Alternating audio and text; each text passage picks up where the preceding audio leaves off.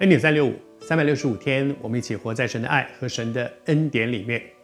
过去这几天呢，我们都分享到说，施洗约翰在为众人施洗的时候，特别为中间的这两组人呢，提出了一个很强烈的一个责备。这两组人就是法利赛人和撒都该人。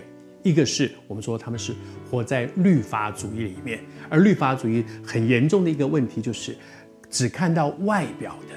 而不是里面真实生命的光景，并且当我外表做得很好的时候，像一个粉饰的坟墓，就开始责备别人说：“你们都没有做到，你们都没有做掉，我比较厉害，我比较了不起。”而撒都该人呢，是理性主义，那个理性主义是跟我脑袋、跟我的经验值通得过的，我才相信。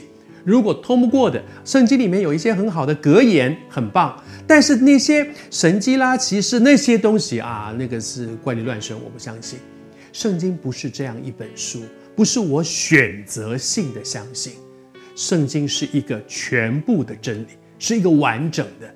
而我相信那些超越我的经验值的东西。我为什么相信它？因为它是神嘛，它是神。所以他能做到许多我做不到的事，理所当然了。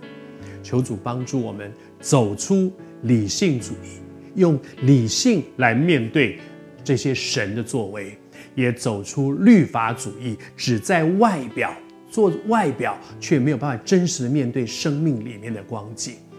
而当施洗约翰责备这些人的时候，我想旁边有人听得还蛮过瘾的，好哇，骂人骂得好凶啊！有的时候我们听到会不会也是这样的？觉得哦，今天今天传道人骂人骂得好凶哦，哦，那个是讲他了，就是就是你们这种人吗？就是你们。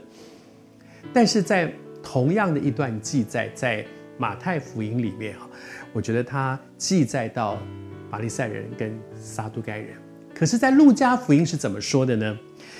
约翰对那些出来要受洗的众人说，也就是说。不是只有法利赛人、撒都该人，大家都要面对这个问题，每个人都要。我们每一次领受信息，如果我们习惯在领受信息的时候，觉得嗯，今天这个东西讲得很好，他其实是讲的是我老婆。哎呀，这根本就是我老板，他讲的完全就是老板。这是教会的牧师，我们教会牧师就是这样。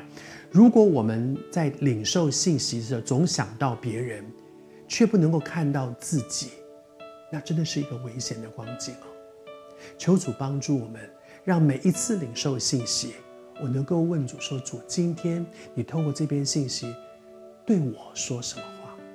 对我，我是一个传讲信息的人。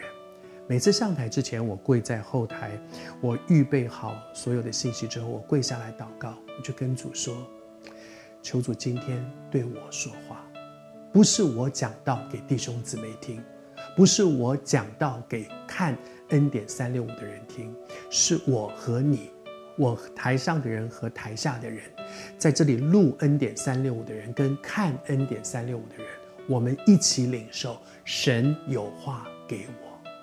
我求主说，主啊，不要让我有一天讲给别人听，自己却听不到。神，你在责备我，你说的其实是我。求主帮助我们，让我们都是那个众人一同领受。神今天有话对我们说。